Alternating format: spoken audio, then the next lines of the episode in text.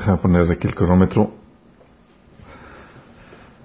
Vamos a hablar de un tema que es complejo y la verdad le estaba sacando la vuelta.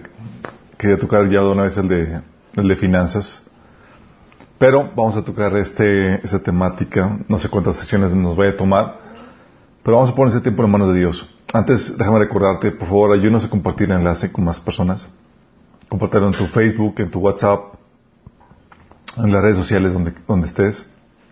Acuérdate que eh, si nos aplicamos todos y hacemos y vamos a extender el, Evangelio, la, palabra del Señor, eh, más pronto nos vamos de aquí. Y si algo nos, nos surge es que se complete el número de elegidos para ya partir de aquí, chicos. Sale, vamos a orar. Amado Padre Celestial, bendito seas, Señor. Alabado sea tu nombre por siempre. Gracias por el tiempo de alabanza, de oración que tuvimos juntos, Señor.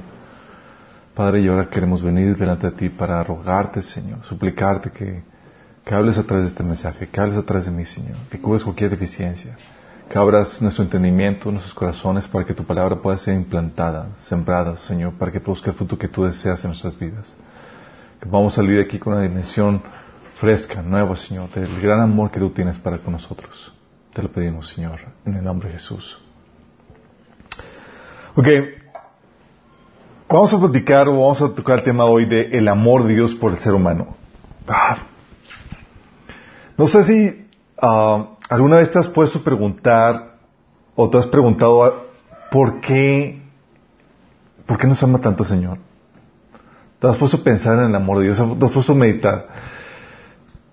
En mis tiempos a veces con el Señor, la verdad, es una de las incógnitas frecuentes que tengo con Él, porque veo todas sus bondades, todas sus bendiciones, veo todo lo que hace por, mí, por, mis seres queridos, por la iglesia, todas las cosas que mueve a, nuestro alrededor, cuidándonos, protegiéndonos, velando por nosotros. Digo, Señor, es, que ¿quiénes somos nosotros? ¿Por qué tanto amor? ¿Por qué tanta... ¿Por qué, por qué nos ama tanto?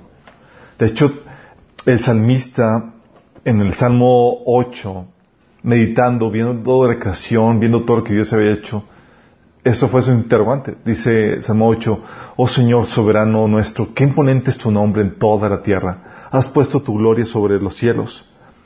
Por causa de tus adversarios has hecho brotar la, alabanza de los labios de los pequeños y de los niños de pecho para silenciar el, enemigo y al rebelde. Cuando contemplo tus cielos, obra de tus dedos, la luna y las estrellas que ahí fijaste, me pregunto, ¿qué es el hombre para que en él pienses? ¿Qué es el ser humano para que lo tomes en cuenta? Pues lo hiciste un poco menos que, los ángeles y lo, coronaste de gloria y de honra. Le entronizaste sobre la obra de tus manos. Todo lo sometiste a su dominio. Todas las ovejas, todos los bueyes, todos los animales del campo, las ovejas del cielo, los peces del mar y todo lo que surca en el sendero del mar. Oh Señor soberano, Qué imponente es tu nombre en toda la tierra. Qué fuerte. O sea, un salmo donde está meditando toda la obra de Dios y, ah, en la posición que Dios puso al hombre con respecto al ser humano. Y, la, pregunta lógica es, o sea, ¿quiénes somos nosotros, Señor, para que nos hayas puesto, para que te hayas fijado en nosotros, el ser humano? ¿Por qué tanto amor derramado en nosotros? Porque si algo tiene la Biblia es que es un libro que derrama y destila amor. ¿sí? No miel, amor. Está de tapa a tapa eh, mostrándonos ejemplos de ese amor. O sea, ¿por qué tan ardiente ese deseo de Dios por nosotros al punto de Dios celarnos? O sea, Dios tener celos de, de si nuestra devoción, si no, le, si no le damos ese amor que Él quiere que le demos, Él siente celos por nosotros. Santiago 4 del 4 al 5 dice, oh almas adúlteras, ¿no sabéis que la amistad del mundo es enemistad contra Dios? Cualquiera pues que quiera ser enemigo, que quiera ser amigo del mundo, se constituye enemigo de Dios. ¿O pensáis que la Escritura dice en vano, el Espíritu que Él ha hecho morar a nosotros nos anhela celosamente? El pasaje, hay un montón de pasajes donde habla que Dios es un Dios celoso. Pero ¿por qué Dios no cela tanto? O sea, o sea tú solamente salas a algo, a alguien, cuando, cuando tienes cariño y un especial interés en ese alguien. O sea, Dios mostrando celos por nosotros.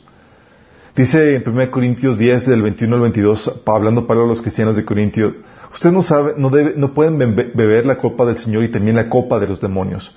No pueden comer la mesa del Señor y también la mesa de los demonios. ¿Qué? ¿Acaso nos atrevemos a despertar los celos del Señor? ¿Piensan que somos más fuertes que, Él?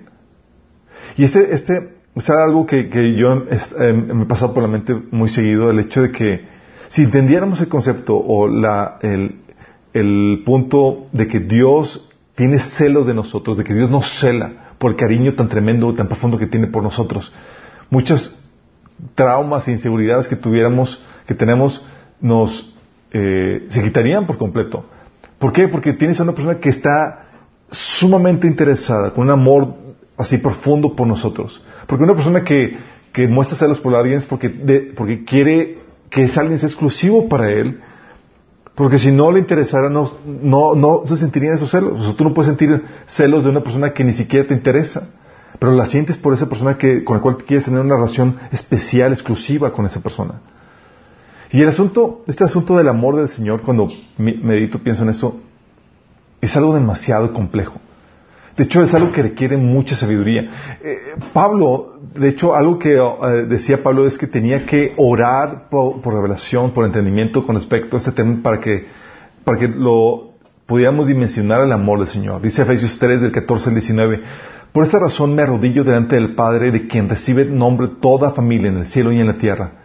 Le pido que por medio del Espíritu y con el poder que procede de sus gloriosas riquezas, los fortalezca a ustedes en lo íntimo de su ser para que por fe Cristo habite en sus corazones. Y pido que, arraigados y cimentados en su amor, puedan comprender junto con todos los santos cuán ancho, largo, alto, profundo es el amor de Cristo. Fíjate, o sea, dice, mi petición, menciona varias peticiones, pero es la petición que viene en el versículo 17, dice, y pido que, arraigados y cimentados en, su, en amor, puedan comprender junto con todos los santos cuán ancho, largo, alto, profundo es el amor de Cristo, a fin de que conozcan ese amor que sobrepasa nuestro conocimiento, para que sean llenos de la plenitud de Dios. ¿Se estás dimensionando? Que Pablo, estaba, imagino, Pablo frustrado porque no podía transmitir en toda su totalidad la dimensión del amor de Dios, entonces tenía que acudir a la oración para que Dios pudiera darles una revelación especial de cuán ancho, largo, alto y profundo es el amor de Cristo, que sobrepasa nuestro conocimiento. Estamos hablando de que es, es requiere mucha sabiduría para poder comprender y adentrarnos en el entendimiento del amor de Dios. Y el reto no solamente es comprenderlo, el reto también es cómo expresarlo en palabras en palabras que hagan mérito de la gloria y el esplendor que dicho amor ha, sido derramado en, nuestras vidas. O sea, ¿cómo podemos expresar lo inefable? ¿Cómo podemos poder transmitir en palabras esa belleza que, que es difícil de expresar? Pero ese es el amor que Dios ha derramado por nosotros. De hecho, algo que no sé si te has dado cuenta, pero al leer la Biblia te das cuenta que somos que somos el foco de atención de esa trama en el universo. O sea, somos el punto de todo el universo, toda la creación de Dios, somos nosotros el centro de atención. ¿Pero por qué? ¿Porque somos demasiado importantes?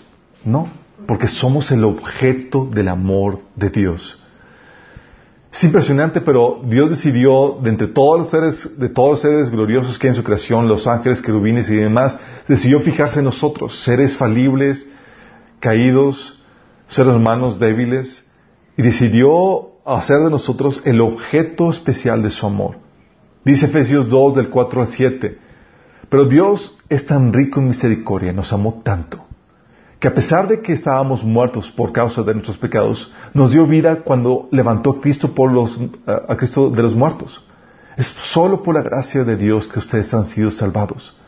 Pues no levantó de los nos levantó de los muertos junto con Cristo y nos sentó en él con Él en los lugares celestiales, para que estemos unidos a Cristo Jesús. De modo que en los tiempos futuros, fíjate, pon atención, dice, de modo que en los tiempos futuros, Dios puede ponernos como ejemplo de la increíble riqueza de la gracia y la bondad que nos tuvo, como se ve en todo lo que ha hecho por nosotros que estamos unidos en Cristo Jesús. Si te das cuenta? O sea, Pablo está diciendo, Dios escogió al ser humano, seres falibles y demás, para poner, un ejemplo a toda la creación de lo que el Dios creador del universo puede hacer por alguien a quien él ama. Como dice, te lo, repito, dice, de modo que en los tiempos futuros Dios puede ponernos como ejemplo de la increíble riqueza, la gracia y la bondad que nos tuvo, como se ve en todo lo que ha hecho por nosotros que estamos unidos en Cristo Jesús. Esta bondad, esta gracia que ha derramado son una expresión de su amor y Dios quería ponernos como ejemplo de, eh, ven todo lo que puede ser este Dios que es Él al amar a alguien. Y eso somos nosotros, somos ese recipiente. Y por eso toda la trama de la creación y demás está enfocada en nosotros porque somos esos seres privilegiados en los cuales Dios ha decidido derramar su amor como, como ninguna otra eh, criatura. Dice también, ¿y qué si Dios, en, Romanos 9, capítulo, versículo del 22 al 24, dice, ¿y qué si Dios, queriendo mostrar su vida y dar a conocer su poder, soportó con mucha paciencia a los que eran objeto de su castigo y estaban destinados a la destrucción? ¿Qué si lo hizo para dar a conocer sus gloriosas riquezas a los que eran objeto de su misericordia y a quienes de antemano preparó para esa gloria?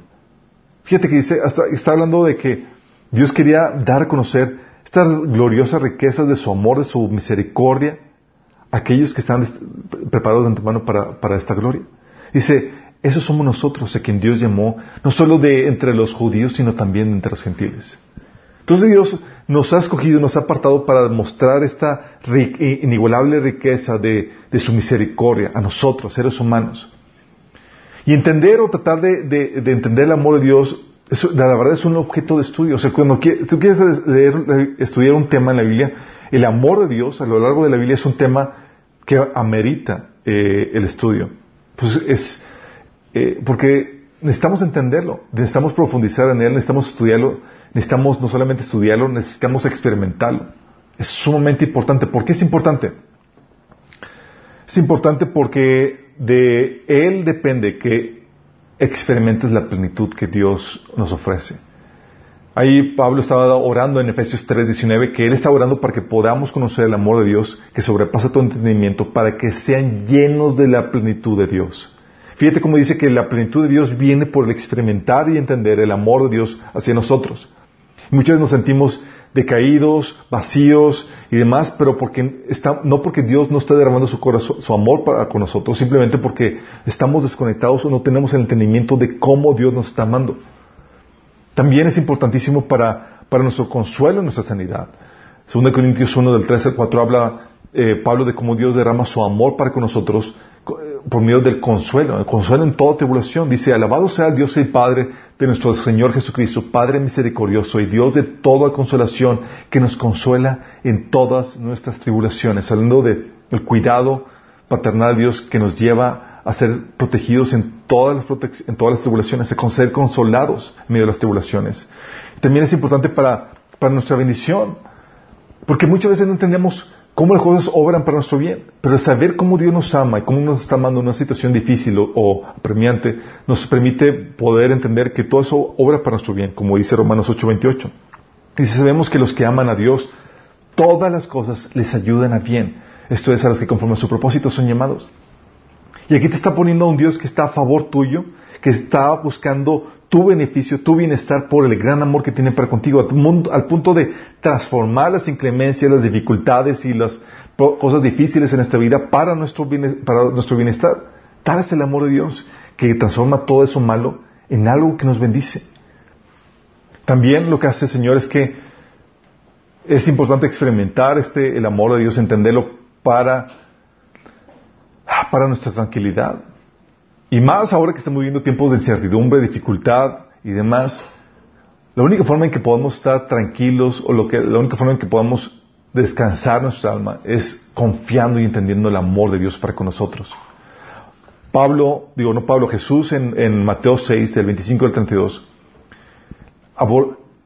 déjame darte el contexto. Aquí te presenta Jesús que, que experimentó o que vivía en el amor del Padre que se derramaba continuamente en él y, alrededor de él y sabía cuánto, cuál era el cuidado de Dios para con él. Y llega con personas que todavía no recibían el espíritu de adopción, es decir, huérfanas, que no habían experimentado esa paternidad que viene por parte de Dios. Y cuando estás, estás acostumbrado a una vida de orfandad espiritual, estás acostumbrado a que tú te rascas con tus propias uñas, ¿sí? a que tú veas cosas por, como tú puedas, con tus propios recursos, porque no tienes a nadie que te ayude. Y aquí tienes la imagen de, una, de, un, un hijo de Dios cuidado, protegido, sintiendo el amor de Dios el apapacho, enseñando a sus discípulos que apenas estaban por ser adoptados como hijos, a ser, a comportarse y a recibir el amor de, de Padre como hijos que iban a ser. Y les dice, Mateo 6, 25, 32, por eso les digo, no se preocupen por su vida, qué comerán o qué beberán, ni por su cuerpo, cómo vestirán. ¿No tiene la vida más valor que la comida y el cuerpo más que la ropa?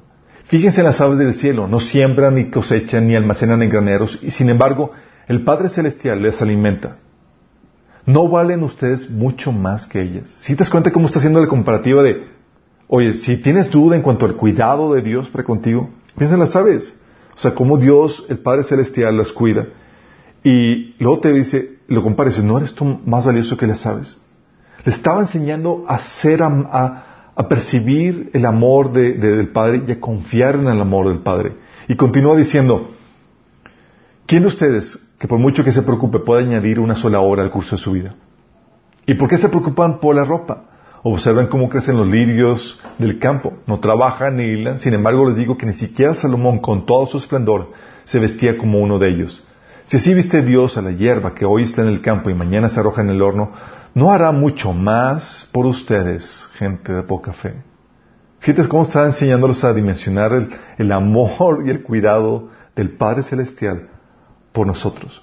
Y todos venimos de ese, de ese trasfondo, de ese contexto de orfandad en donde tenemos que ser educados, reeducados para, recibir y para confiar en ese amor del Padre. Dice, así que no se preocupen diciendo, ¿qué comeremos o qué beberemos o con qué nos vestiremos? Los paganos andan tras todas estas cosas, pero el Padre Celestial sabe que ustedes lo necesitan. Si te das cuenta cómo compara a los gentiles que están en orfandad espiritual con los creyentes, con los que han recibido la, adopción, a quienes tienen a Dios como su Padre, dice, hey, tu Padre Celestial sabe que ustedes lo necesitan. Porque cuando tú comprendes que tienes a un Dios que te ama y, sabes cómo ama a Dios, tú puedes descansar en Él y trae esta tranquilidad. Jesús veía cómo la gente se afanaba y demás y decía, hey, tú tienes un Padre, tú no estás huérfano. Tú tienes un Padre que te, que te ama. Y eso es lo que el Señor está tratando de enseñarles. Esta, es, ese, que, que pudieran confiar en ese amor de, ese Padre. Y quiero llevarte a una travesía por la Biblia. No sé cuánto tiempo, cuántas sesiones nos voy a tomar esto, pero creo que es importante esta situación. La verdad, como les había comentado, quería tocar otra temática. Pero quería, creo que el Señor está poniendo esta, esta carga por, por las situaciones que estamos viviendo. Y más si son los últimos días en los cuales vamos a estar aquí en la tierra, es importante que que quede un precedente, un testimonio de Dios para con la tierra, que, claro y directo, de que Dios ama al ser humano. Tiene que quedar eso clarísimo. Porque vienen tiempos de dificultad, de, escasez, de juicio y demás, y en medio de eso puede nublarse el amor de Dios cuando en realidad está Dios amando como nunca antes. Y quiero comenzar con el inicio, ¿sí? Porque cuando empezamos a leer la Biblia, el amor, eh, empezamos a leer, cuando comienzas en Génesis, tú empiezas a leer y muchas veces ves la lectura y se te pasan detalles de cuál es la intención o cuál es el corazón de Dios para con el ser humano. Comenzando con, con la creación.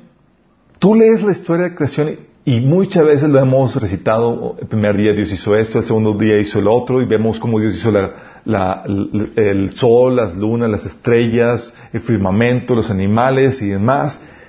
Y dices, chido. Pero, quiero que, eh, que hacerte un recordatorio de lo que implica eso que estaba haciendo el Señor. Los seis días de la creación. Nada más piensa en esto. Dios estuvo trabajando seis días para hacer toda la belleza y la gloria de esta creación en la cual vivimos.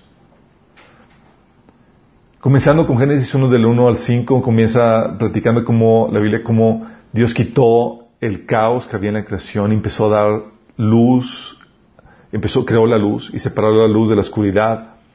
Y tú piensas en eso y lo que viene a la mente es la belleza del contraste entre la luz y la oscuridad y la combinación de los claroscuros que hacen o logran los hermosos atardeceres y amaneceres. En Génesis 1 del 6 al 8 empieza Jesús, eh, Señor, de hecho, el Señor Jesús creando el cielo y el firmamento. Creando los, el cielo, abriendo un espacio, una bóveda dentro de esta tierra donde iba a poner el ser humano. En Génesis 1 del 9 al 11, Señor crea la tierra con toda su vegetación. Esas hermosas flores de colores, los árboles con bello follaje y con delicioso fruto, así como las gloriosas montañas y el imponente mar, Dios lo estaba haciendo. En Génesis 1 del 14 al 18, estaba el Señor creando el sol, la luna, las estrellas, los planetas y ajustándolos de tal forma que pudieran alumbrar y resguardar la tierra, ese, o ese, planeta que iba a ser el hogar del ser humano, y también para que estaba acomodando todo en su lugar para que pudiera ser estudiado y admirado por el ser humano. Todo estaba haciendo con, sumo detalle. De hecho, cuando vemos el taller de apologética, vemos cómo Dios estaba poniendo todo en perfecta sintonía para que pudiera ser habitado por el ser humano y para que pudiera ser estudiado por el ser humano. En Génesis 1 del 21 al 22 habla de cómo Dios empezó a crear todos los animales marinos. Estamos hablando de, hizo las ballenas portentosas, los tiburones, los cardúmenes de peces, los hermosos delfines, los atunes, los peces voladores, todas las aves del cielo, águilas, gaviotas, patos, todos esos animales, con todo su diseño majestuoso, con todos sus colores y demás, estaban siendo creados en ese, en ese día. En Génesis 1.24 habla de cómo creó los animales terrestres, los osos, leones, jirafas, los mamuts, incluso los dinosaurios antes del diluvio, los perros, los ratones y todos los animales eh, exóticos que, hemos visto en, esos programas de de animales. Todo eso Dios lo hizo en, ese día. Y dice la Biblia que, eh, que todo estaba en perfecto orden, sin problemas de alimentación. Dios había asignado eh, los, las, plantas para que los animales pudieran comer y las frutas para que los seres humanos pudieran comer. No había pleitos ni, ni animales comiéndose unos a otros. Todo estaba en perfecta armonía. Todo era perfecto, al punto que Génesis 1.31 dice la Biblia que, y vio Dios lo que había hecho, y aquí era bueno en gran manera. Fue la tarde y la mañana del sexto día. Fíjate cómo habla de que lo vio, lo examinó, evaluó, dijo, es bueno, no solamente es bueno así, a secas, es bueno en gran manera. O sea, Dios se puso un 10, me salió perfecto. Y tú ves eso y dices, wow, genial. Pero ¿sabes qué se nos olvida? ¿Sabes qué se nos olvida? Se nos olvida que toda esta hermosa creación que Dios hizo en perfecto orden y armonía era para nosotros. Era para nosotros. O sea, dices, ves el detalle, la perfección, la armonía, y dices, oye, ¿por qué tanto esfuerzo? Pues, ¿qué estaba pasando? ¿Qué va a pasar? ¿O ¿Para qué todo esto? Dices, es para este ser especial que Dios va a hacer, que es el ser humano.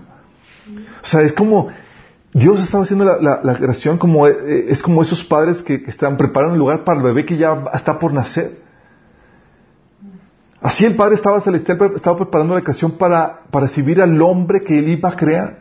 Recuerdo cuando mi esposa y yo estábamos por tener a, nuestros hijos en cada embarazo y demás, oye, el afán de la ropita, eh, comprar la cuna y todos los preparativos. Y, aún nos vimos muy mediocres porque recuerdo que, que queríamos pintar el cuarto y demás y por las cosas no logramos hacer muchos, muchos detalles. De hecho, tuvimos que pintar el cuarto de mi hija yo cuando estaba, ya tenía que dos, tres años. Pero Dios aquí no es que timó los detalles, hizo todo perfecto para cuando hizo el hombre estaba listo.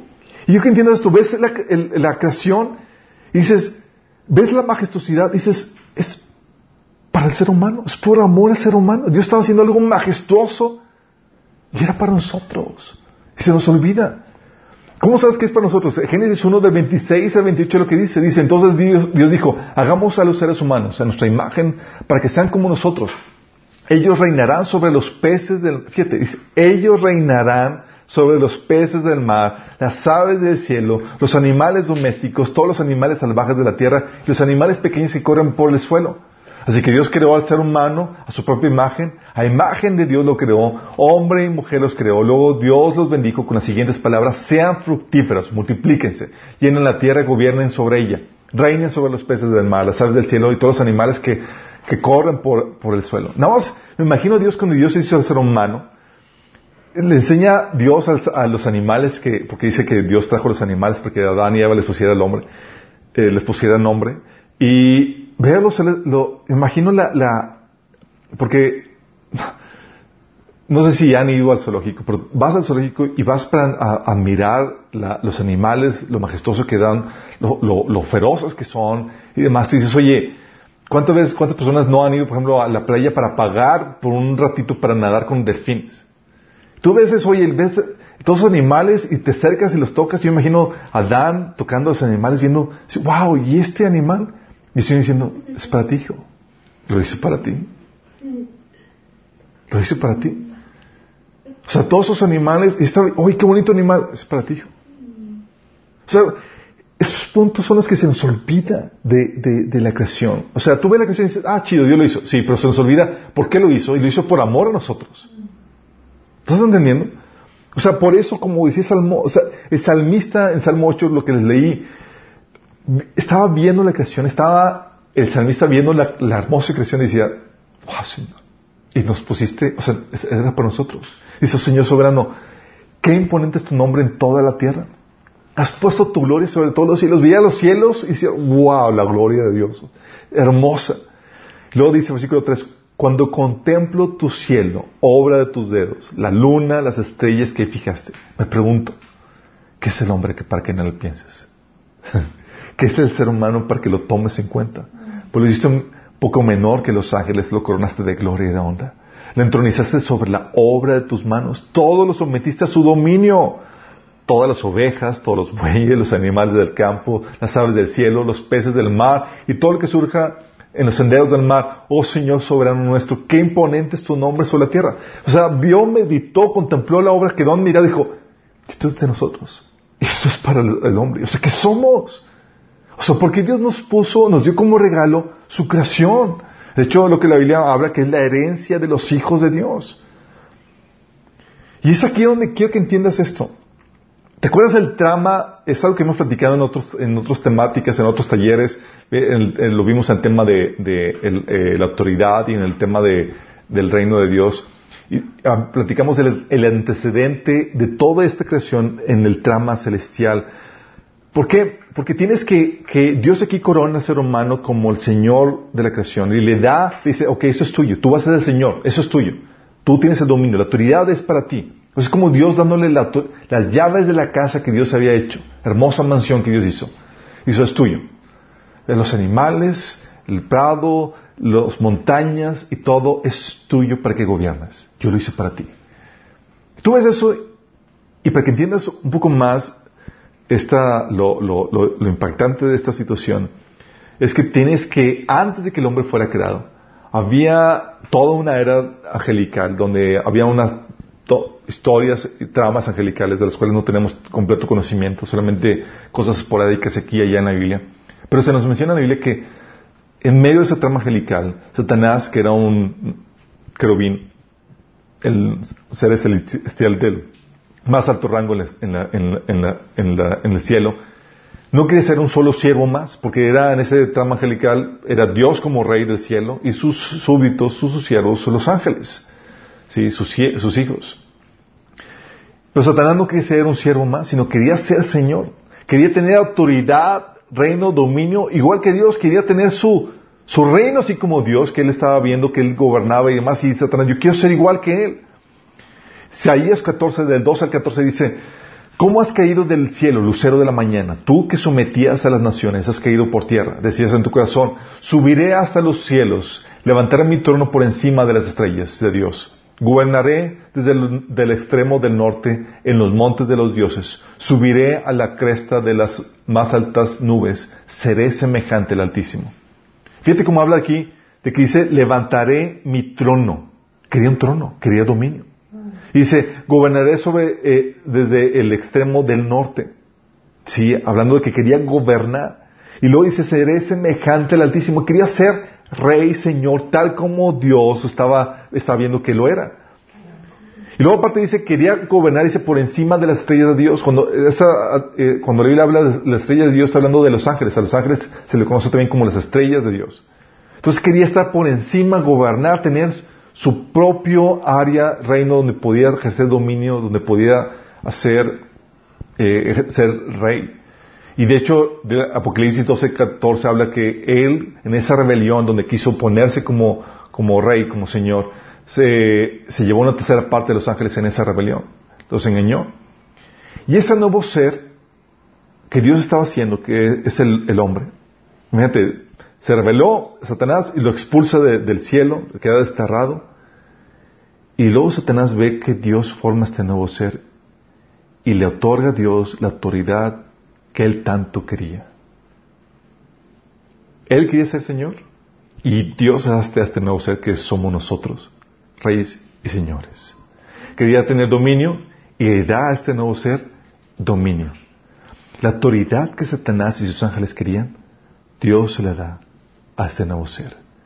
Y le da a este nuevo ser, que es el ser humano, esa capacidad para emular a Dios. De tal manera que así como es Dios eh, rey en el cielo, ahora el ser humano iba a ser, era rey en la tierra, representando a, Dios en lugar de Dios. Y dices, oye, pero bueno, ahorita ya está el mundo muy corrompido, ya está muy descompuesto y demás. Dios sometió la tierra al dominio del ser humano. Y ahorita sí está descompuesta, te lo admito, pero Dios va a restaurar la, la creación. ¿Y a quién crees que se la va a otorgar? A nosotros. Hebreos 2.5 dice, Dios no puso bajo el dominio de los ángeles el mundo venidero del que estamos hablando. Este mundo venidero del que me estaba hablando en Hebreos 2.5 es el mundo restaurado en la nueva tierra que Dios está prometiendo a nosotros, al ser humano. Y dice, Dios no puso bajo el dominio de los ángeles a este mundo venidero. ¿Sabes bajo qué, bajo, quién lo puso, bajo qué dominio lo, eh, bajo el dominio de quién lo puso? Bajo el dominio de, nosotros. Este nuevo ser, objeto de su amor, se convirtió en el ser, por, por tanto, más detestable de Satanás, para Satanás y sus seres caídos. ¿Por qué? Porque estábamos siendo el objeto del amor y Dios nos estaba entregando lo que Él tanto quería. Nos dio dominio, nos dio autoridad y esta hermosa creación fue para nosotros. Obviamente hemos hecho estragos con esta creación. Pero cual Padre amoroso, Dios nos da esta creación, y no solamente nos da la creación, sino que nos enseña cómo gobernar sobre la tierra. ¿Por qué? Tú ves a Dios, o sea, no solamente nos da la creación, sino como Padre, Él empieza a trabajar con el ser humano para enseñarnos cómo hacer de este lugar un lugar maravilloso. Y Dios siembra el jardín de Edén, dice Génesis 2 del 8 al 15. Dios el Señor plantó un jardín en el, al oriente del Edén. O sea, Dios fue el primero que hizo el trabajo de talacha para hacer el jardín, imagínate. Y ahí puso al hombre que había formado. Dios el Señor hizo que creciera toda clase de árboles hermosos, los cuales daban frutos buenos y, apetecibles. Dios el Señor tomó al ser humano y lo puso en el jardín del Edén para que lo cultivara y lo cuidara. O sea, Dios le puso el ejemplo. ¿Ves así como se hace el jardín del Edén, hijo? Ok, ahora tú lo vas a cultivar, lo vas a desarrollar, lo vas a incrementarlo y lo vas a multiplicar. Lo vas a cuidar, que se mantenga así de bello y hermoso. Dios estaba enseñando al ser humano cómo ejercer su dominio. O sea, no nos dejó solos. Estaba como Padre amoroso enseñando, a trabajando con su Hijo para, que, para poder extender la belleza del Edén en toda la tierra. Y Dios le dio a propósito y responsabilidad al ser humano. No solamente lo dejó ahí a la deriva. Pues bueno, ahí haz lo que tú quieras. Génesis 2, del 19 al 20 dice, Dios el Señor formó de la tierra eh, toda ave del cielo, todo animal del campo, y se lo llevó el hombre para que, para ver qué nombre le pondría. O sea, Dios delegando autoridad, oye, ok hijo, aquí están estos animales. Quiero que tú le pongas nombre. Imagínate el privilegio que estaba sintiendo eh, Adán al, al, que le delegaran tremendas responsabilidades en la gestión de la creación de Dios.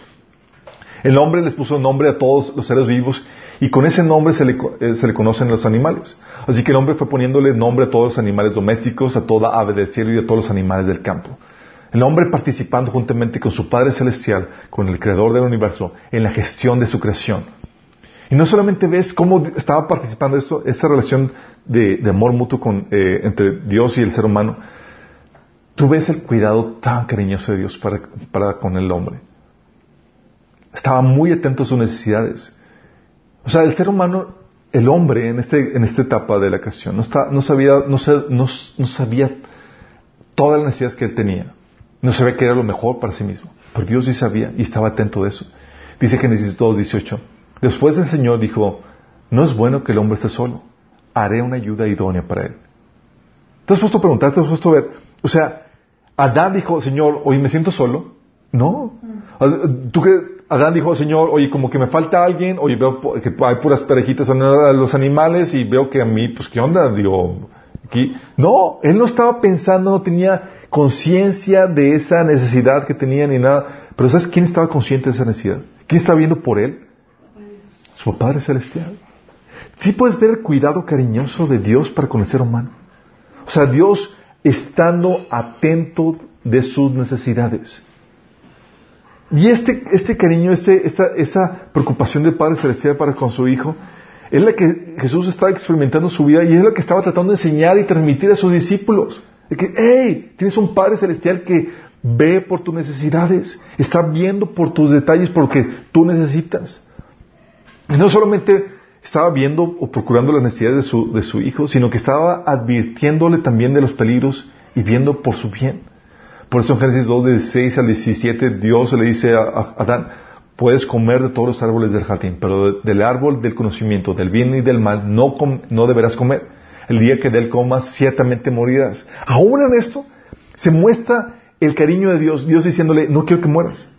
Así como tú, con tus hijos pequeños y demás, dice, oye hijo, no salgas a la calle. Tú lo haces porque, para resguardarlo. Si no sales sin permiso de la calle, para que, para por protección, porque lo amas. O cuando le dices al niño, hey, no metas el dedo ahí en la conexión, porque lo proteges.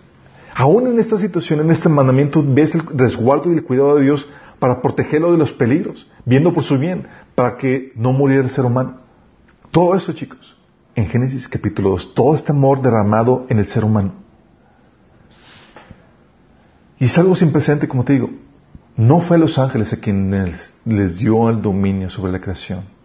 Fue el ser humano. Fue para el ser humano quien hizo todo esto. ¿Si estás consciente? Tú cuando a la siguiente vez que, veas la belleza de un ave, de un animal que veas ahí en el programa de más, nada más piensa, mi padre lo hizo para mí. Fue para mí. La belleza de los atardeceres y demás es, es para mí. Sí. ¿Ves a Dios entonces en la creación el amor de Dios para ser humano en la creación, pero también lo ves, ¿sabes dónde? El amor de Dios en la caída.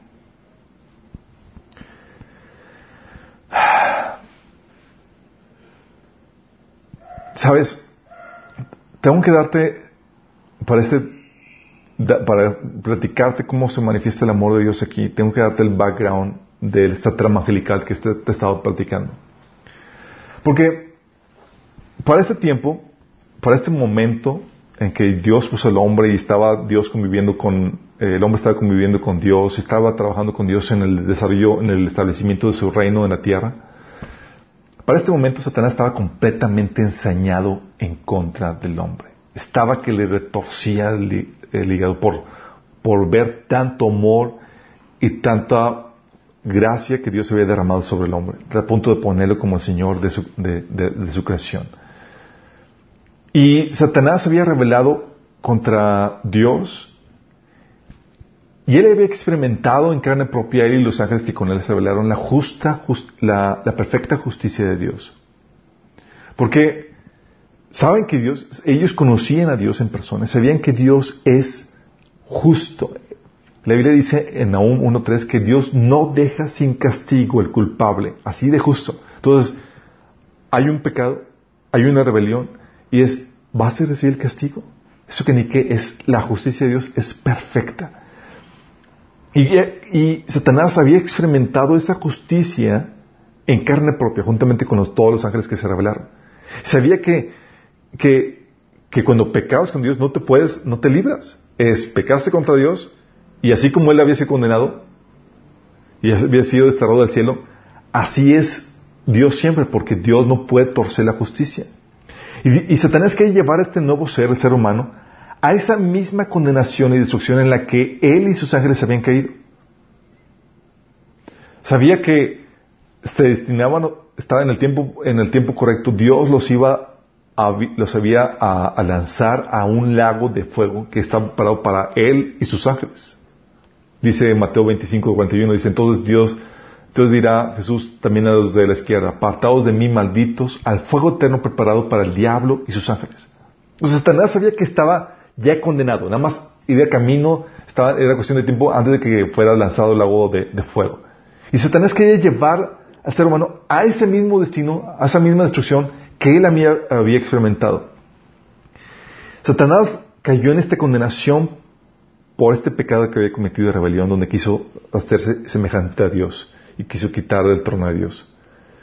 Y Satanás dijo, si tan solo, si tan solo logro hacer que pequen, si tan solo logro hacer que pequen, van a caer en la misma condenación. Y Génesis 3 del 4 al 5 mencionas cómo Satanás hace ese intento de hacer caer al ser humano. Para ese entonces había creado Dios a Eva. Dice, la serpiente era más astuta que todos los animales del campo que Dios el Señor había hecho. Así que le preguntó a la mujer, ¿es verdad que Dios les dijo que no comieran de ningún árbol del jardín? Y empieza a tener una conversación con Eva. Y Eva le dice, eh, empieza a platicar con ella y, luego le dice la serpiente, no es cierto, no van a morir. Dios sabe bien que cuando coman de ese árbol se les abrirán los ojos y llegarán a ser como Dios, conocedores del bien y del mal. Y para este punto, o sea, ya le hemos platicado, ya eran como Dios. Pero aquí les creó una necesidad ficticia y les engañó al decir que no iban a morir, contradiciendo directamente la palabra de Dios. Y era una cuestión donde, ¿qué iba a pasar con su hermano? ¿Iba a creer a Satanás o iba a creer a Dios? Si creía a Satanás, iban a comer y iban a desobedecer. Y si desobedecían, iban a caer en la misma condenación. Un solo pecado para eh, Satanás y sus ángeles ocasionó su destierro, su juicio, su condena al, lago, al, lago al castigo eterno en el lago de fuego.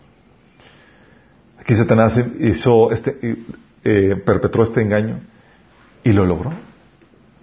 Adán y Eva pecaron. Génesis 3.6 habla de esta experiencia. Dice, la mujer vio el fruto que era bueno para comer y que tenía buen aspecto y era deseable para adquirir sabiduría. Así que tomó de su fruto y comió. Luego le dio a su esposo y también él comió. Nada más imagínate la escena aquí.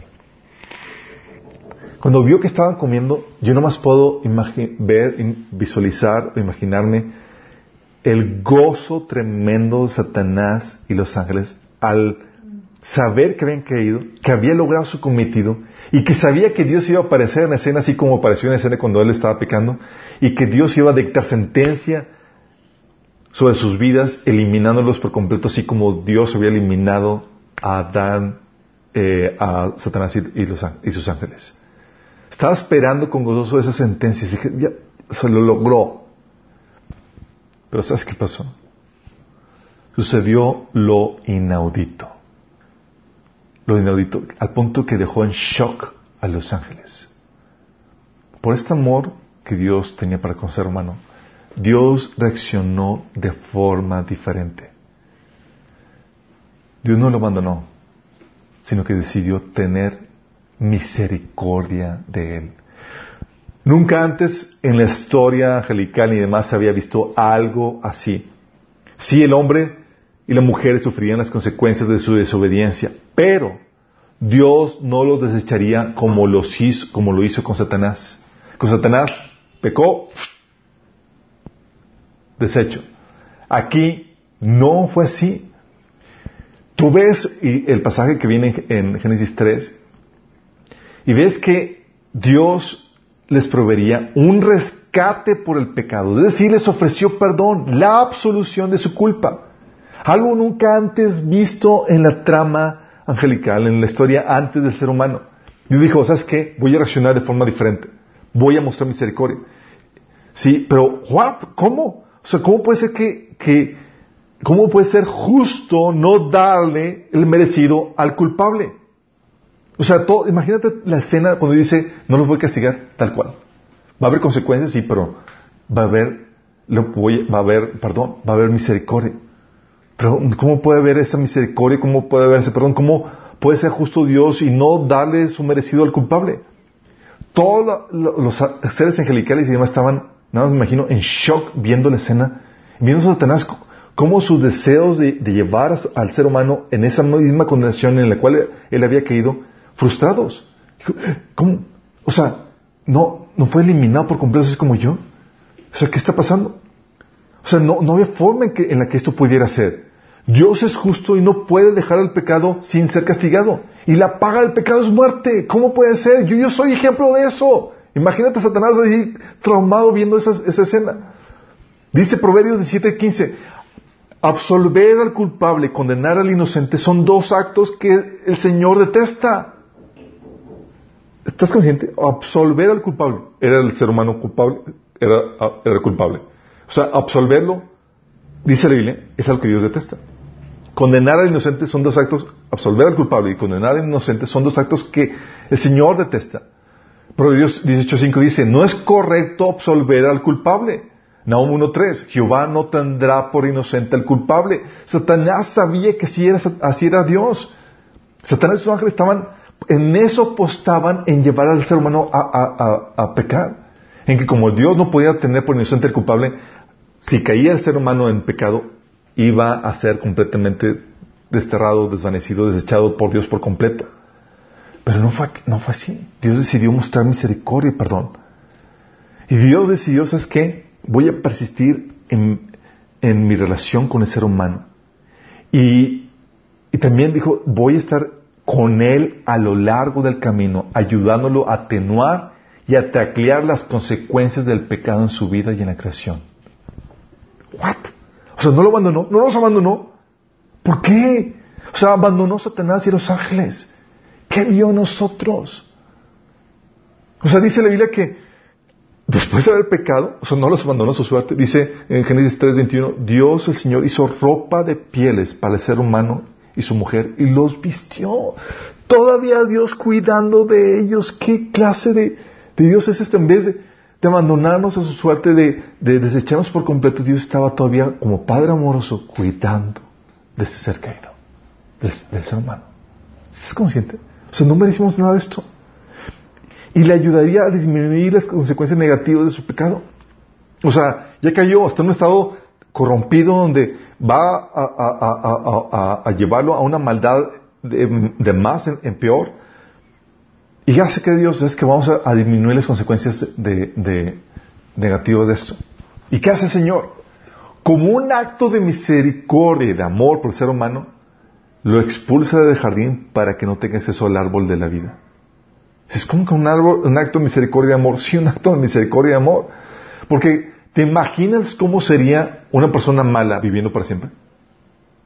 Si con unos 30 o 40 años ya se, una persona hace techoría y media, Dios puso un límite, un fin a la maldad del ser humano.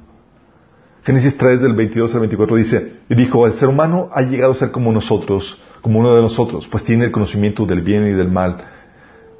No vaya a ser que extienda su mano y también tome del fruto del árbol de la vida y lo coma y viva para siempre.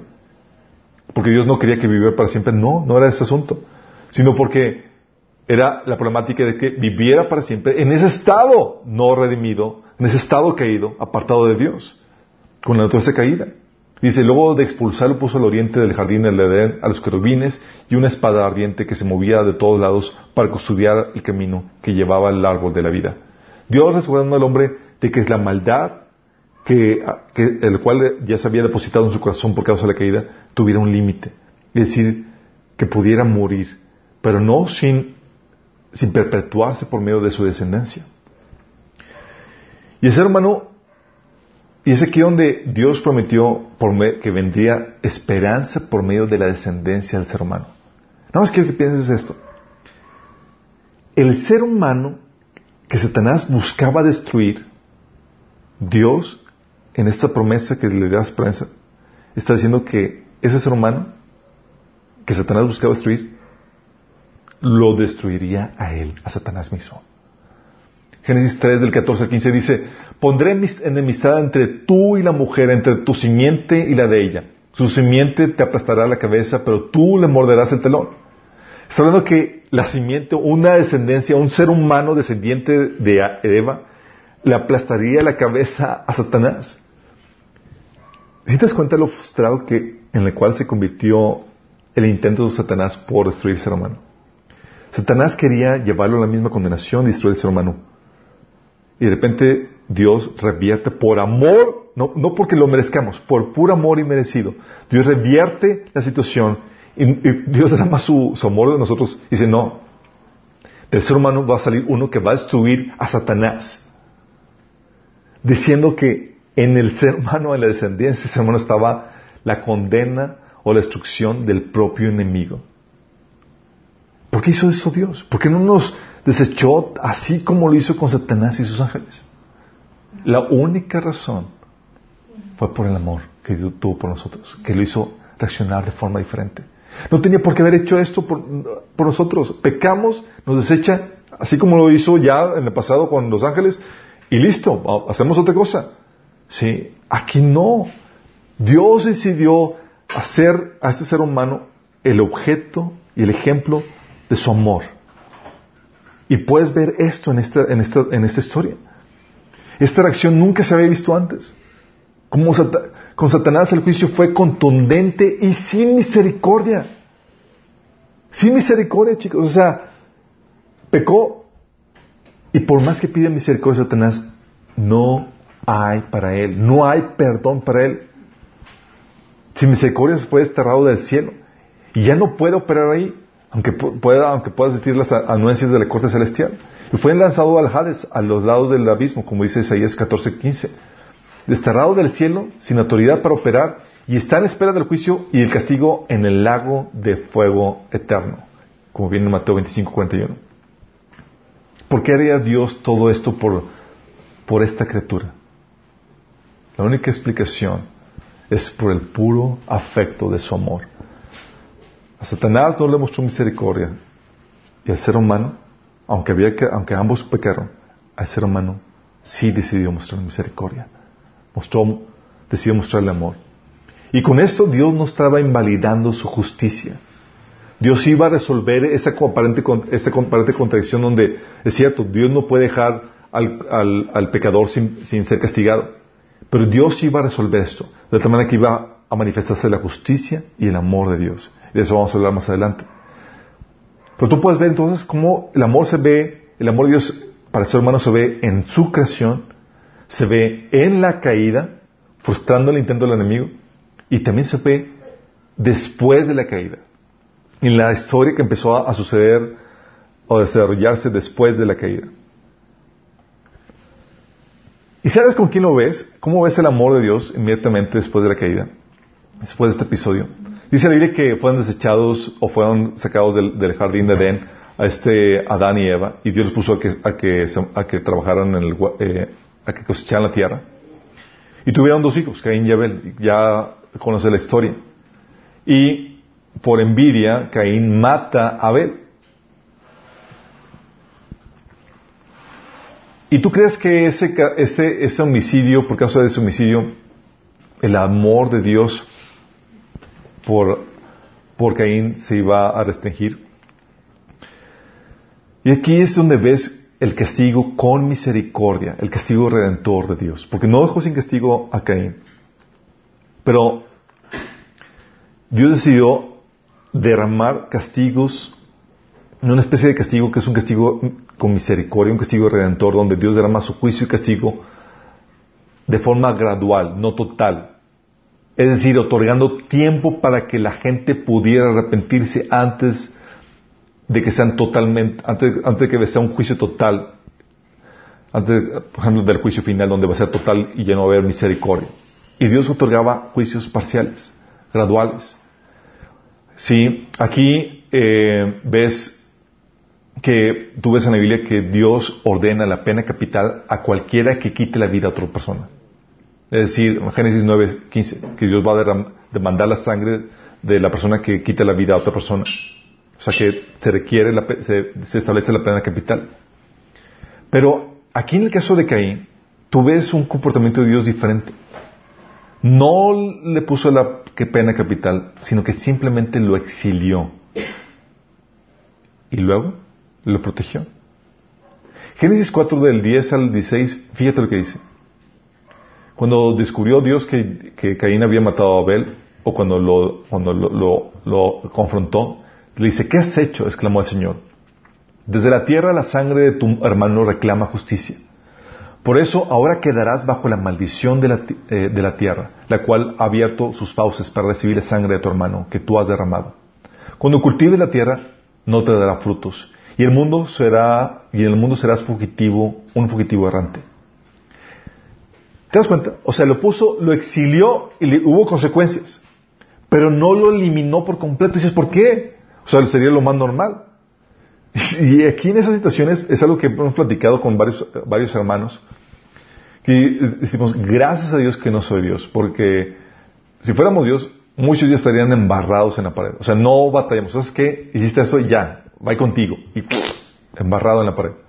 Pero aquí Dios no hace eso. Aquí Dios en su amor dice, ¿sabes qué? Sí va a haber consecuencias, pero va a ser un juicio moderado, un juicio redentor, donde te va a dar a ti la oportunidad para que recapacites y te arrepientas. Dice, dice, este castigo es más de lo que puedo soportar, el hijo que viene el Señor.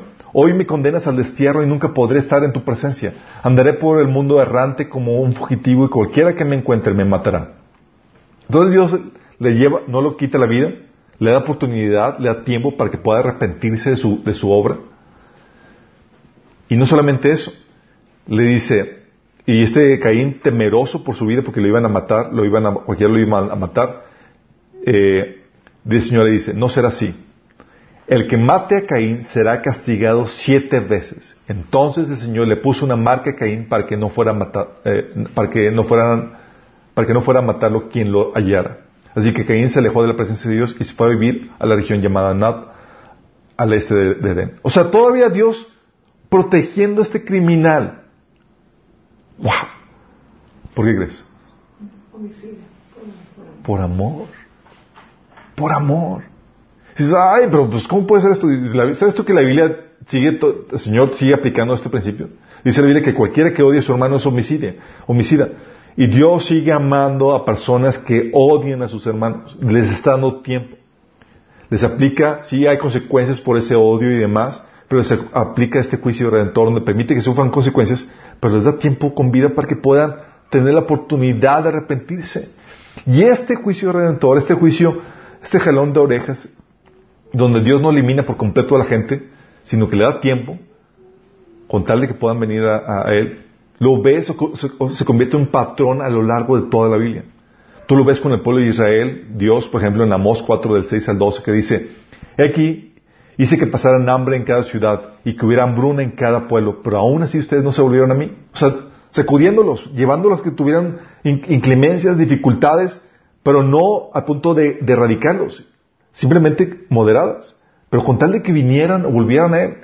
Versículo 7 dice, yo detuve la lluvia cuando sus cosechas más lo necesitaban. Envié la lluvia sobre una ciudad, pero la detuve en otra. Llovió en un campo, mientras otro se, marchitaba. La gente deambulaba de ciudad en ciudad buscando agua, pero nunca había suficiente.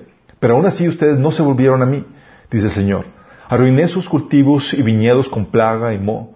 La langosta devoró todas sus higueras y todos sus olivos, pero aún así ustedes no se volvieron a mí, dice el Señor. Les mandé plagas como las que envié a Egipto hace tiempo, maté a sus jóvenes en la guerra y llevé lejos a todos sus caballos. El hedor de la muerte llenó el aire, pero, pero aún así ustedes no se volvieron a mí, dice el Señor. Destruí algunas de sus ciudades, así como destruí Sodoma y Gomorra. Ustedes que sobrevivieron las, las parecían tizones rescatados del fuego, pero aún así no se volvieron a mí, dice el Señor. Por lo tanto, yo traeré sobre ustedes los desastres que he anunciado.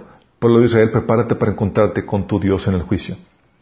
Si te das cuenta cómo lo que está haciendo el Señor aquí está dando, derramando su juicio, es un juicio parcial que sirve como advertencia y que da tiempo para que la gente pueda volver a salir y arrepentirse. Este tipo de juicio no se vio con, con Satanás y sus ángeles. Con Satanás y los ángeles fue contundente, es ¡faz! ¡Ole! ¡Fuera! desterrado, sin misericordia, sin exceso de perdón, sin tiempo de arrepentirse, sin oportunidad para arrepentirse. Pero el ser humano, en quien Dios decidió derramar su amor, moderando su juicio, para que ese juicio, ese castigo, pudiera servir como escarmiento para que la gente pueda volver a Él.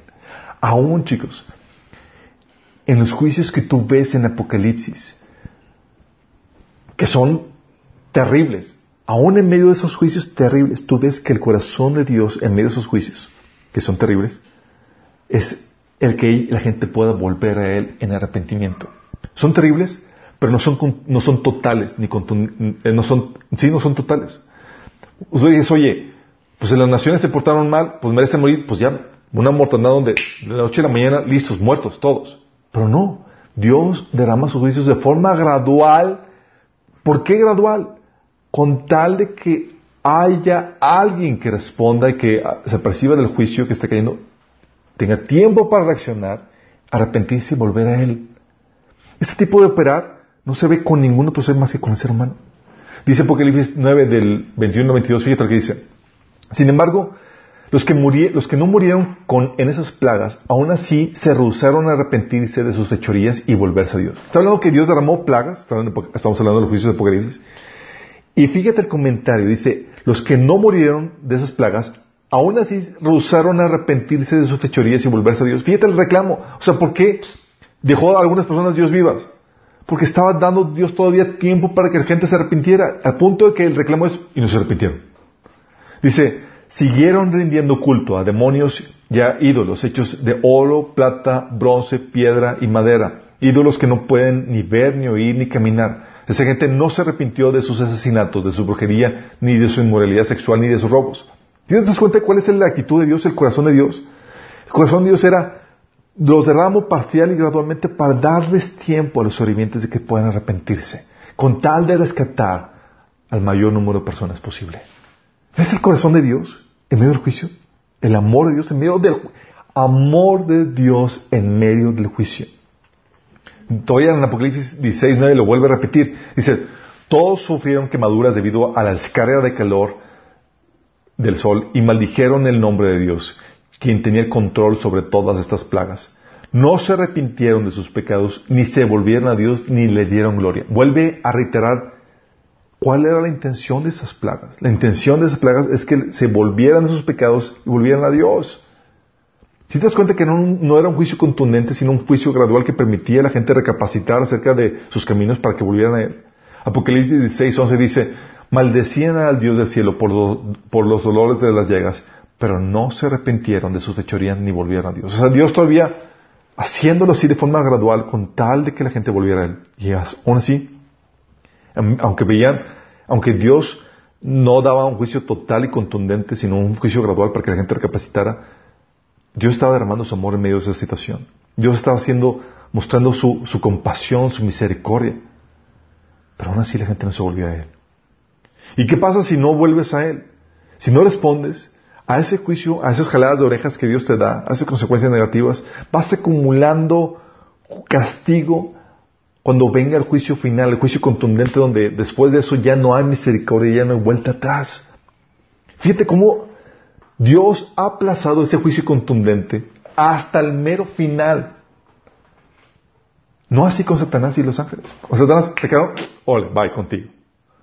Con nosotros es primer jalón, segundo jalón.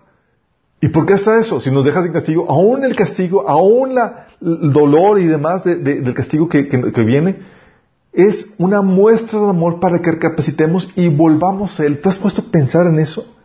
El tremendo amor de Dios en el castigo, para que volvamos a Él. Dice Romanos 2 del 4 al 5. ¿No te das cuenta de lo bondadoso, tolerante y paciente que es Dios contigo? ¿Acaso eso no significa nada para ti? ¿No ves que la bondad de Dios es para guiarte a que te arrepientas y abandones tu pecado? Pero eres terco y te niegas a arrepentirte y abandonar tu pecado. Por eso vas acumulando un castigo terrible para ti mismo.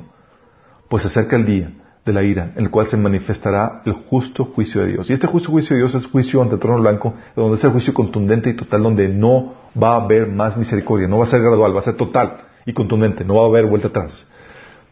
Pero Dios está resguardando ese juicio hasta el final, hasta el mero final. En el Inter, Dios utiliza sus juicios y castigos y los derrama de forma gradual Obviamente hay puntos donde Dios derrama juicios contundentes en la tierra por, después de periodos de, advertencia y de, jalón de orejas, así como dice, leímos en Amós. Pero lo hace así, derrama de forma gradual para que volvamos a Él. O sea, el amor de Dios en medio de sus juicios. Y no solamente ves el amor de Dios en, en, eh, mostrando misericordia, un juicio redentor, como el caso de Caín y los casos, sino que lo ves en la paciencia previa al diluvio. Y ahí dices, oh, quiero que entiendas esto.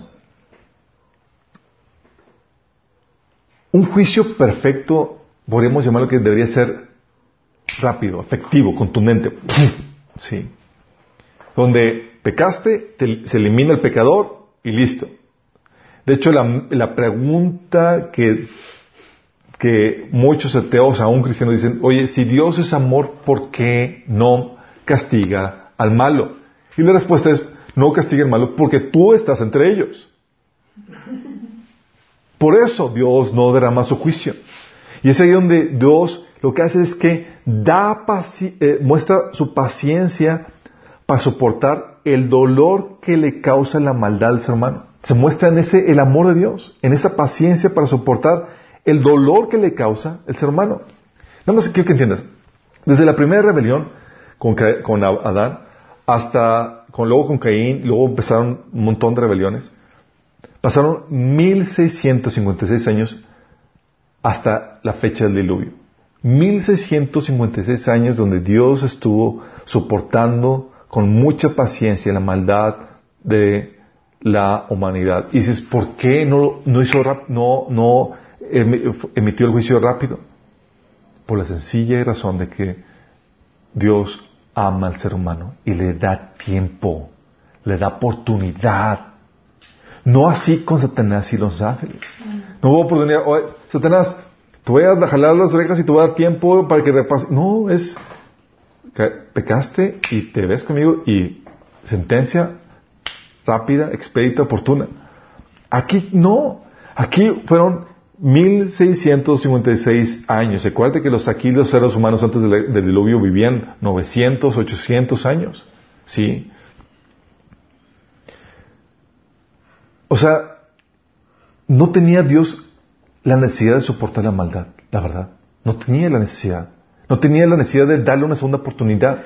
No tenía la necesidad de ser paciente. Ya se había mostrado rápido en su juicio con los ángeles y ahora ¿por qué lo, estaba haciendo con, por qué mostró esa paciencia?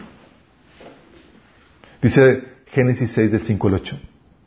El Señor vio la magnitud de la maldad humana en la tierra y que todo lo que la gente pensaba e imaginaba era siempre y totalmente malo. ¿Te imaginas la dimensión? O sea, no se corrompió la, la, maldad, la maldad no aumentó de la noche a la mañana, fue gradual y progresivo. Pero llega a un punto en donde todo lo que pasa por la mente era siempre malo y totalmente malo. Fíjate el grado de depravación y de maldad que había sobre la tierra. Y Dios veía eso, ¿y qué crees que reaccionaba Dios? ¿No se dolía? Claro que se dolía. Dice, entonces el Señor lamentó haber creado al ser humano y haberlo puesto sobre la tierra. Sea, Dios soportando el dolor estaba sufriendo la maldad del ser humano. Dice, se le partió el corazón. Entonces el Señor dijo, borraré de la faz de la tierra a esta raza humana que he creado. Así es. Y destruiré a todo ser viviente, a todos los seres humanos, a los animales grandes, a los animales pequeños que corren por el suelo y aún las aves del cielo. Lamento haberlos creado. Versículo 8. Pero Noé encontró favor delante del Señor. Tú ves este juicio y mucha gente le dice, no ve el amor de Dios en medio de esa situación, pero cuando tú ves todo lo que tuvo que esperar Dios, a punto donde ya no puede esperar más porque la, maldad del ser humano estaba totalmente depravada de su hermano, donde al punto de que todo lo que la gente pensaba, imaginaba era siempre y totalmente malo, dices, ¿qué tanto tuvo que esperar Dios? Fueron 1656 años después de la, de, la, de la caída. Imagínate. Y en medio de esa situación, en medio de esta situación diciendo, es que Noé encontró favor delante de Dios. ¿Porque era perfecto? No, no era perfecto. Tenía sus fallas, pero en medio de eso dijo Dios, es que vamos a rescatar al ser humano. Vamos a tomar al, al, mejor, eran, fueron ocho personas, para recompensar de nueva cuenta. Aún así, nos dejó linaje del ser humano, por amor al ser humano, por amor a nosotros. No nos erradicó por completo. Y esta paciencia, donde Dios permite que la maldad vaya creciendo y demás, lo hace por amor. Lo hace con la esperanza de que la gente pudiera recapacitar sus caminos y volver a Él. Por esa razón lo hace. Y es paciente, muy paciente. Aquí ves que fueron 1656 años antes de que viniera el diluvio. ¿Te acuerdas cuando estaba Dios platicando con Abraham y le estaba diciendo que Dios le iba a dar la tierra sobre la cual estaba como, como forastero? Dice, Dios le está platicando a Abraham, dice, cuatro generaciones después de ti, de tus descendientes, volverán a ese lugar. Porque antes de eso no habrá llegado al colmo la iniquidad de los amorreos. Está diciéndole Dios que iba a tener descendencia, que su descendencia iba a ir a Egipto. Y que pasarían cuatro generaciones después, antes de que volvieran a ese lugar. ¿Cuál es la razón? La razón es porque por amor a los amorreos. Fíjate nada más. Porque le estaba dando paciencia. Porque dice, sus pecados todavía no llegan al colmo. ¿Estás consciente de eso? Dios mostrando su paciencia, su amor. La única razón por la cual Dios tiene paciencia es por amor. De hecho, dice la Biblia que el fruto del amor, el fruto del Espíritu Santo, que es el amor, se manifiesta y se ve reflejado en la paciencia. Y Dios mostrando esto. Si es que, sobre Abraham, por amor a los, a los amorreos, tengo que todavía darles el plazo. ¿Hasta cuándo? Hasta que llegue al colmo, hasta donde ya no puedo soportarlo más. Sí. No fue así con, con, con Satanás y los ángeles. Juicio inmediato al ser humano, por amor a Él, vamos a, esperarnos. Y aún nosotros, chicos, dice la Biblia que estamos viviendo un tiempo donde la maldad iba a aumentar. Dice Daniel 8:23, dice, al final de sus reinados, cuando el pecado llegue al colmo de su maldad, subirá al poder un rey brutal, un maestro de la intriga. Aquí está hablando de que cuando llegue al colmo la maldad de la humanidad, Dios va a permitir que surja el anticristo, un rey que va a ser brutal, maestro de la intriga. Pero fíjate cómo dice Dios, ¿cuándo lo va a mandar? Hasta que llegue el colmo la maldad de, la humanidad. No antes. Es decir, Dios todavía está restringiendo el surgimiento del anticristo y demás porque todavía está siendo muy paciente esperando a la gente que pueda todavía ser salva, dando la oportunidad de salvación a la gente, por amor a la gente. En medio de los juicios, por la forma en que Dios hace el juicio, por la forma en que Dios espera, Dios manifestando su amor. Y no solamente eso, Dios da la oportunidad a la humanidad en medio del juicio para que vuelva a comenzar por amor. Con el diluvio, nosotros lo vimos, Génesis 9 del 1 al 12. Dice después, eh, vimos que Dios rescató a, Noé y a sus hijos y sus esposas, sus, nueras, y salieron de la barca, no porque ellos eran perfectos, chicos, porque Dios había tenido misericordia y amor. Era lo más rescatable de todos ellos y Noé había confiado en Dios. Dice, después Dios bendijo a Noé y a sus hijos y les dijo, sean fructíferos y multiplíquense, llenen la tierra, todos los animales de la tierra, todas las aves del cielo, todos los animales pequeños que corren por el suelo y todos los peces del mar tendrán temor y terror de ustedes. Yo les he puesto bajo su autoridad, refrendando su compromiso con la humanidad y permitiendo que se perpetuara la existencia del ser humano en la tierra, no eliminándolo permitió dándole la oportunidad a que la humanidad volviera a florecer, imagínate. ¿Por qué tal oportunidad? ¿Por qué tal, tal, tal, tal cosa? Porque Dios hizo eso por amor. Y tú ves, aún en medio de, del juicio que, cayó sobre los, eh, los cananeos, cuando, cuando ya llegó el colmo de los pecados de los cananeos que Dios mandó al pueblo de Israel para conquistar la tierra prometida, ¿se acuerdan? Dios obvio no que erradicaran a todos. Pero en medio de esa situación, Dios que rescatar algunos. Y hubo supervivientes de esa, de esa misma tierra que se les permitió seguir viviendo en la tierra. Josué 2 del 11 del 13 habla del caso de Raab y su familia. Que Raab le conventa a los espías. Yo sé que el Señor y Dios, de, eh, Señor y Dios es Dios de dioses, tanto en el cielo como en la tierra. Por lo tanto, les pido ahora mismo que juren en el nombre del Señor que serán bondadosos con mi familia como yo lo he sido con ustedes. Quiero que me den como garantía una señal de que perdonarán la vida de mis padres, de mis hermanos y de todos los que viven con ellos. Juren que nos salvarán de la muerte. O sea, en medio del juicio, Dios rescatando sobrevivientes y permitiendo que su, permitiendo que su, descendencia vuelva a florecer en medio del juicio. Por amor, chicos. Aún en la segunda venida, donde Dios va a juicios terribles sobre, la humanidad, va a haber sobrevivientes a los cuales Dios va a permitir y va a dejar que vuelva a florecer. Zacarías 14, 16 dice, entonces los sobrevivientes de todas las naciones que atacaron a Jerusalén subirán año tras año para adorar al Rey, al Señor Todopoderoso y para celebrar la fiesta de las enramadas. O sea, las naciones que mandaron a atacar a Jerusalén, va a haber sobrevivientes y van a volver a florecer la, humanidad. Imagínate. ¿Por qué sucede esto? Por amor de Dios a la humanidad.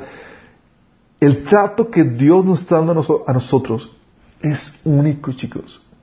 A ningún otro ser en la creación Dios ha tratado con tanto amor y con tanta paciencia, al punto de que no erradica por completo a la humanidad, sino que le permite sobrevivientes, aún de las naciones que lo rechazaron, para que puedan volver a florecer. ¿Por qué Dios hace eso? Por amor solamente. En medio de esos juicios derramando su amor. Y luego ves, vamos a terminar, la rebelión de Babel.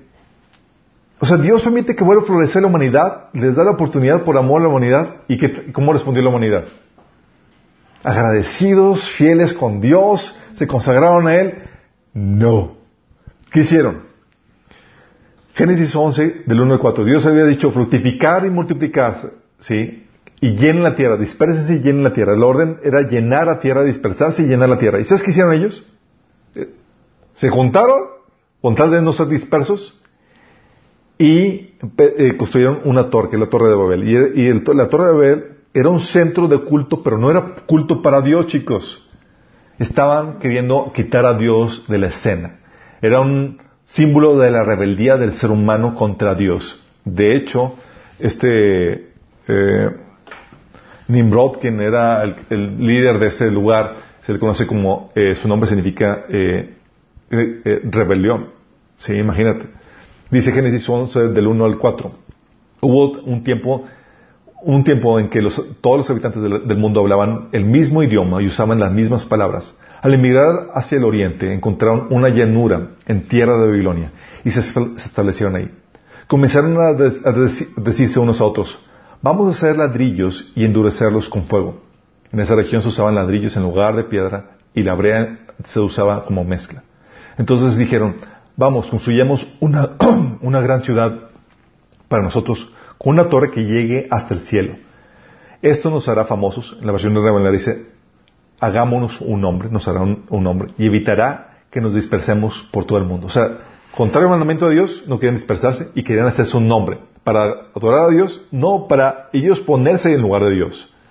Era un centro de culto eh, idólatra, en pocas palabras, para adorar a otra cosa que no era Dios.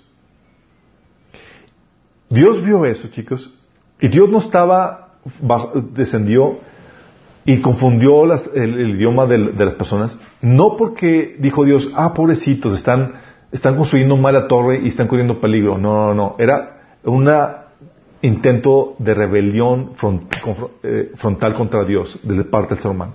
A pesar de que Dios los les permitió seguir, viviendo la humanidad después del diluvio, el hombre decide volverse a rebelar. Y por su persistencia al pecado, lo que hace Dios es que los entregó, los abandonó.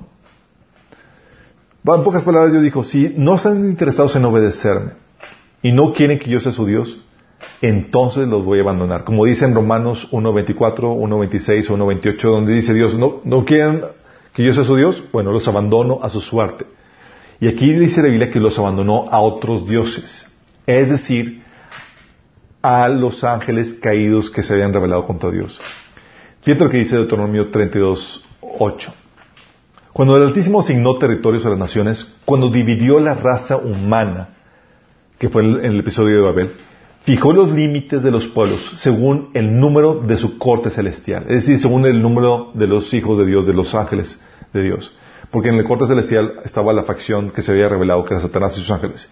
Y ellos, que estaban en contra de Dios, tomaron posesión de estas naciones. Y dijo Dios, pues si no quieren ustedes, el ser humano, lidiar conmigo directamente, va a ser por medio de mediadores. Ustedes, Satanás, están ahora, están ahora a manos de Satanás. Por eso, a partir de aquí, chicos, las demás naciones y cada nación tenían sus propios, sus propios dioses. La Biblia dice, por ejemplo, que Salomón siguió a Astarte, diosa de los sidonios, a Moloch, dios de los amonitas, y así cada nación tenía sus propios dioses. ¿Por qué? Porque las naciones fueron divididas por, los, por los hijos de, los ángeles caídos, a los ángeles caídos.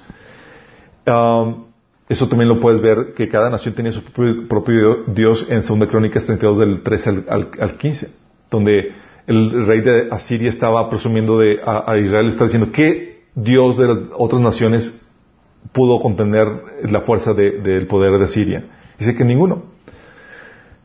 Dice, y Pablo menciona en 1 Corintios 10 del 19 al 20 que los dioses que las naciones siguen no son sino demonios. Imagínate.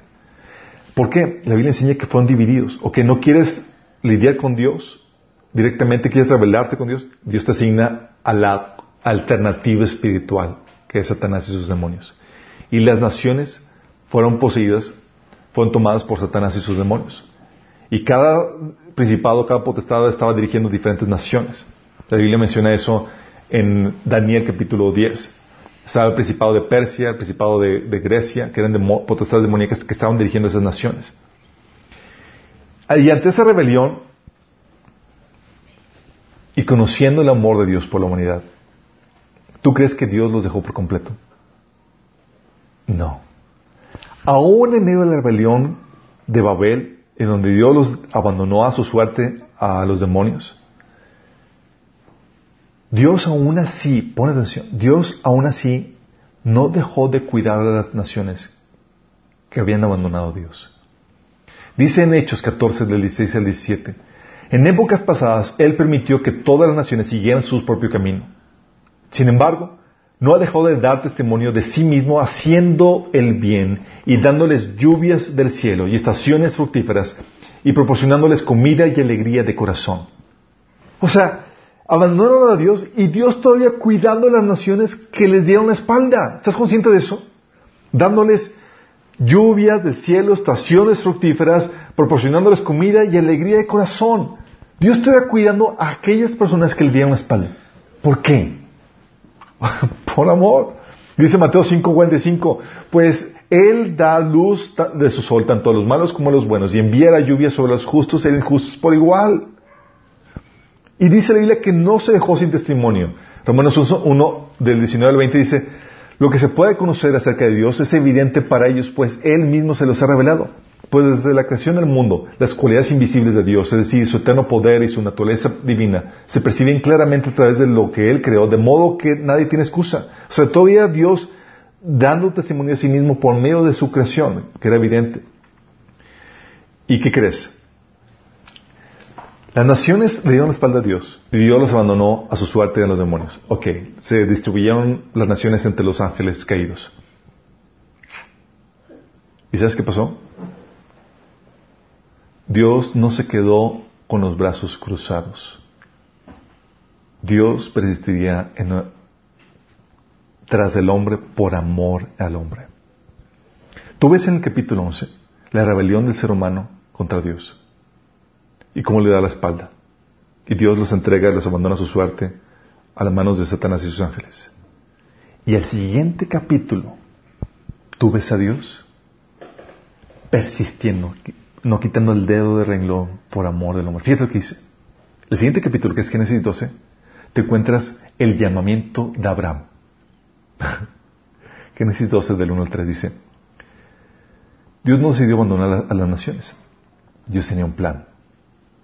Dice, el Señor le dijo a Abraham, deja tu tierra, tu parentela y la casa de tu padre y vete a la tierra que te mostraré. Haré de ti una nación grande y te bendeciré y haré famoso tu nombre y serás una bendición.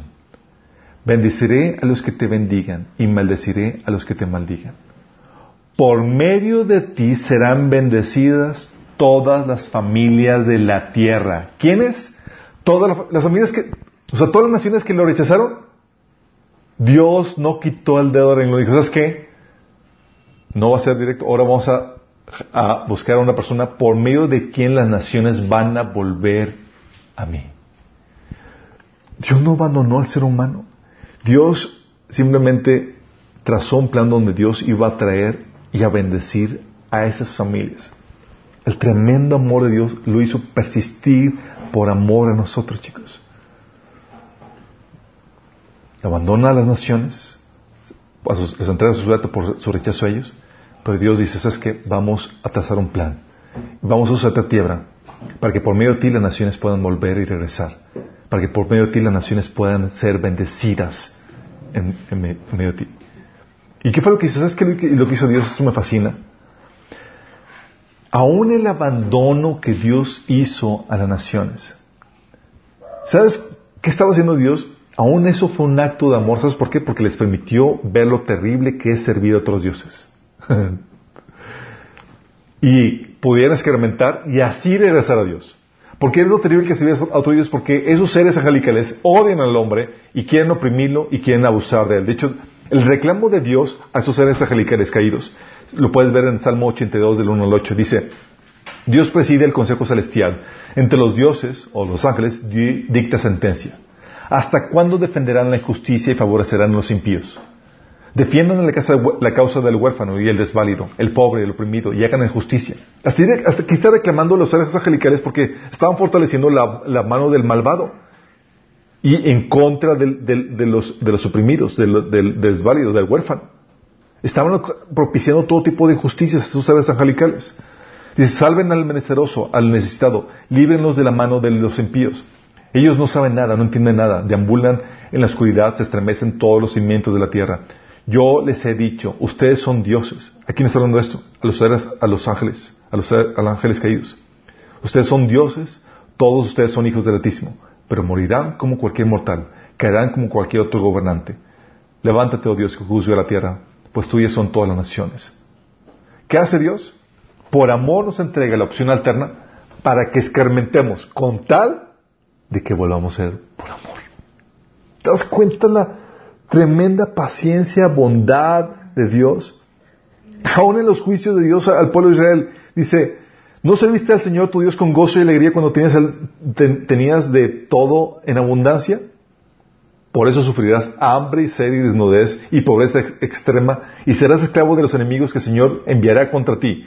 Ellos pondrán un yugo de hierro sobre el cuello y te destruirán por completo. ¿Y por qué razón? ¿O no, valoraste a Dios? ¿O qué? Te manda, te pone pues, a tus enemigos y te entrega a ellos para que aprecies y vuelvas y regresas, escarmientes. Y es lo que Dios estaba haciendo. Entregó a las naciones al yugo del enemigo y tú puedes ver la influencia, es algo que hemos platicado anteriormente, la influencia de las principales, principales potestades en las diferentes conformaciones de las diferentes culturas, la musulmana, la hinduista y demás, y cómo eso, todas esas eh, eh, principados y potestades dirigen y controlan a las naciones por medio de, sus creencias y dan forma a las diferentes culturas. Pero todas esas creencias, como están basadas en la mentira, producen injusticia, maldad y todo tipo de abuso. Y la gente cuando ahora, cuando llegas con el Evangelio, busca la solución la libertad y la paz que da el Evangelio de Cristo. Pero si ves aquí, las naciones lo rechazaron y Dios no se da por vencido llama a Abraham para que por medio de él las naciones puedan volver a ser bendecidas. Ese es el amor de Dios por nosotros.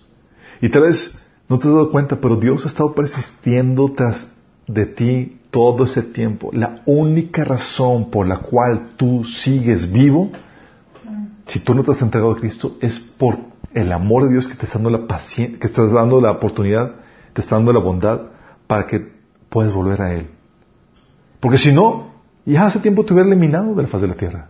Ya hace tiempo te hubiera traído sobre tu vida un juicio contundente y total donde ya no hay oportunidad a, misericordia, arrepentimiento. Porque una vez muerto, no hay oportunidad de arrepentimiento, no hay misericordia. Ahorita.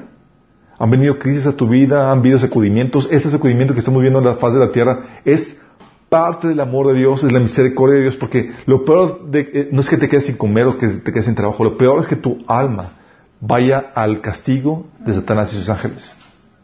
Y este sacudimiento, aún este sacudimiento, es un acto de amor, de misericordia de Dios por nosotros, por el ser humano. Es un grito desesperado. Vean, vengan, vuelvan a mí. ¿Por qué?